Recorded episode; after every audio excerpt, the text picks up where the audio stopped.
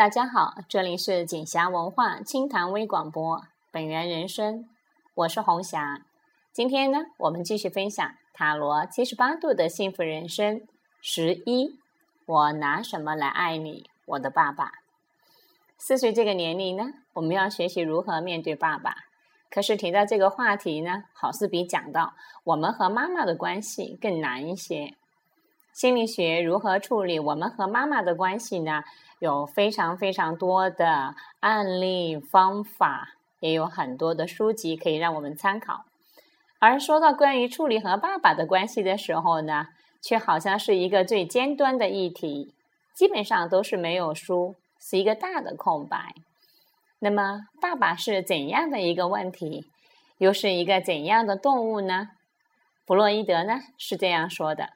儿子与爸爸，儿子呢是想当爸爸的，同妈妈谈恋爱，有没有留意啊？你身边经常会听到一些小男孩对妈妈说：“妈妈长大了，我要娶你。”其实呢就是这个意思了。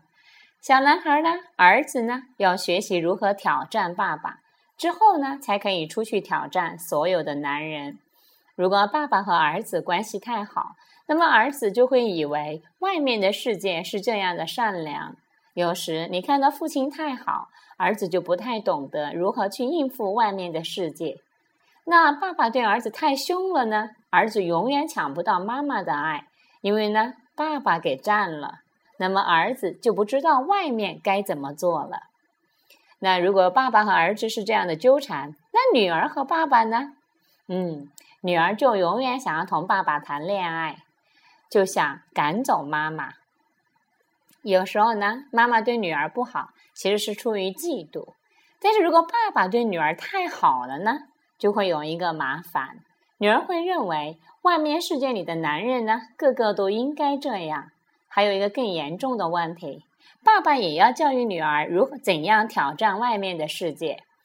爸爸呢，跟他教儿子去挑战外面的世界是一样的。可是对于女儿来说，爸爸同时是一个挑战世界的假想敌，又是一个恋爱的对象。哇，一个男人有这两种身份，如果将这两者混乱了，那么女儿呢，要么呢就不会谈恋爱，要么呢就不太懂得拥有事业。哇，一样的混乱。如果爸爸非常非常宠爱女儿，你就会发现，你以后见到那些男人呢，你都要求他们要像爸爸那样来对你。当然了，爸爸也代表着事业。所以你也会发现，生而至于呢，你见到老板也要求那些老板要这样来宠坏你。如果你是一个爸爸，面对儿子和女儿这么麻烦的问题，你该怎么办呢？也就是说，爸爸跟子女的关系，我们到底要怎样才好呢？四个字：适度栽培。就是呢，不会付出太多，付出太多呢是一个问题。不过呢。没有感受到爸爸的爱，也会是另外一个问题。正所谓宽严接物，那么很多时候呢，爸爸都被叫做了沉默的爸爸。经常听到人一说到他爸爸的时候，总是说听到看到他爸爸的背影，看到爸爸抽烟的样子，或者是记得爸爸打过来的巴掌。啊，如果你有一个这样沉默的爸爸，形成你的性格也是那样沉默呢，恭喜你喽！你有机会有钱喽！当然不是说沉默的你就一定会有钱。不过呢，据心理学统计，大多有钱的孩子呢，都是因为小时候经验了一个沉默的爸爸。看来祸福皆至啊！那么，亲爱的，你和你的爸爸关系是怎样呢？当你想到你爸爸的时候，你会有怎样的感受呢？小时候，爸爸回家，你会给他拿拖鞋吗？或者？你是跟爸爸谈恋爱。另外一个问题就是，你是怎样讨好他的呢？你是永远讨好他吗？你是用怎样的方式来讨好你的爸爸？是用你的成长成就，还是长大后你就成了他呢？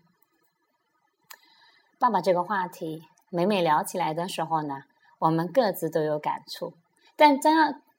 张口说的时候呢，你会发现没有太多的词语可以表达，好像所有的一切不知从何说起，就如同今晚我的录音一样。我想，我和我爸爸的纠缠还在继续，一个还没有和爸爸离婚的女儿。好啦，那么在最后的时候呢，推荐一些心理学的小技巧给你，如何可以用我们自己的方式疗愈和平衡我们在爸爸那里得到的爱和那些得不到的爱呢？啊，推荐各位听听第一首歌是阎维文的《父亲》，看看你的爸爸是不是这样一个人，或者是呢，听听刘和刚的《父亲》，你的爸爸是另外一种人吗？还是第三种腾格尔的《爸爸和我》？听听看这些歌，在歌声中你会涌起你对爸爸是怎样的感受呢？好了，各位朋友，今天的分享就到这里，请继续关注锦霞文化本源人生。塔罗七十八度的幸福人生，更多资讯呢，欢迎关注我们的微信订阅号“锦霞文化”。明天见。